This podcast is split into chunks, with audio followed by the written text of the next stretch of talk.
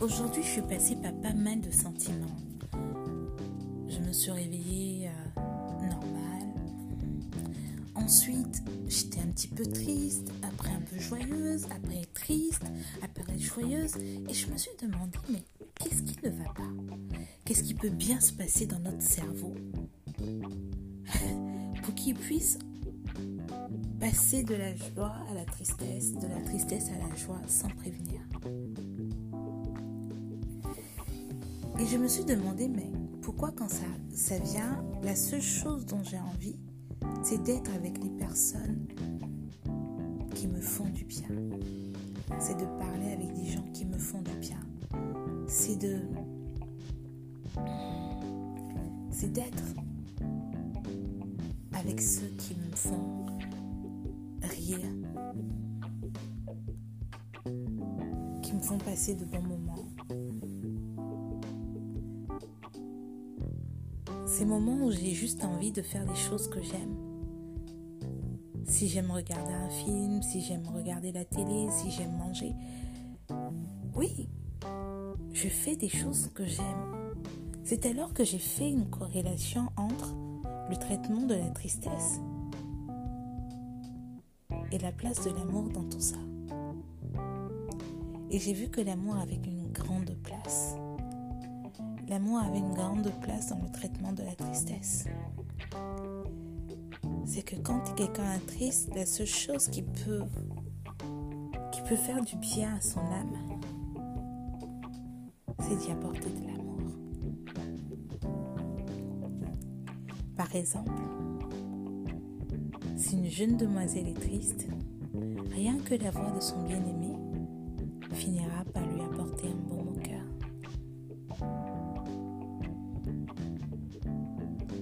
C'est pour ça que je, ne suis pas très à l'aise avec les gens qui prônent on va dire l'individualisation de la personne. C'est-à-dire qu'une personne n'a pas besoin d'autres personnes pour être heureuse. On a tous besoin de quelqu'un. On a déjà nos propres conflits intérieurs. Pourquoi en plus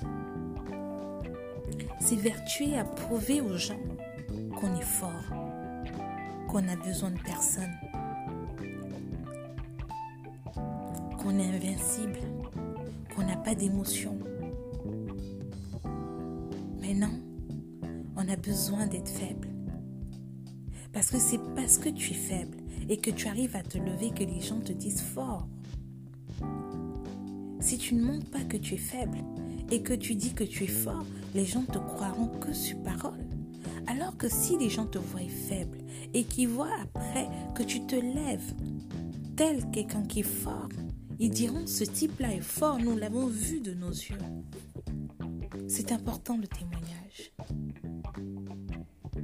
Quand tu es triste, ne reste pas dans ton coin. Quand tu es triste, ne t'isole pas avec tes pensées. Il y a beaucoup qui ont dit, euh, quand tu es triste, il faut, il faut peut-être prier ou rester dans ton coin, peut-être. Oui, mais quand tu es triste, il faut être avec des gens heureux. Il faut parler avec des gens qui te font du bien. Il faut surtout pas être. Il faut surtout pas être seul. Tout le monde n'a pas la même force mentale. Tout le monde n'a pas la même capacité de se sentir bien en faisant une introspection au moment où ça va pas. Il y a des personnes qui ont besoin de contact extérieur, qui ont besoin de parler avec d'autres personnes, qui ont besoin de pouvoir rire avec d'autres personnes, qui ont besoin d'être avec l'être aimé, qui ont besoin de se sentir dans les, bien dans les bras de l'homme qu'elles aiment ou de la femme qu'ils aiment. Voilà, de faire des choses qu'ils aiment. Le seul remède de la tristesse, c'est l'amour. Là où il y a un cœur qui est attristé, sème l'amour et tu verras, la joie reviendra tout de suite. La joie, c'est le fruit. La tristesse n'a pas une puissance énorme si on sait l'étouffer avec de l'amour.